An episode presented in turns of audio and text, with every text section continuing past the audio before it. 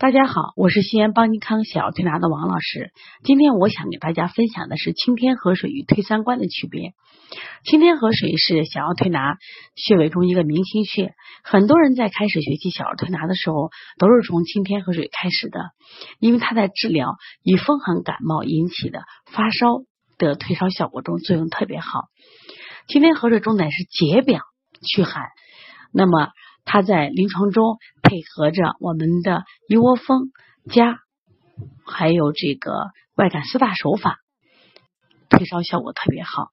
如果这个呃孩子还有里寒的话，我们可以配上外劳宫加推三关。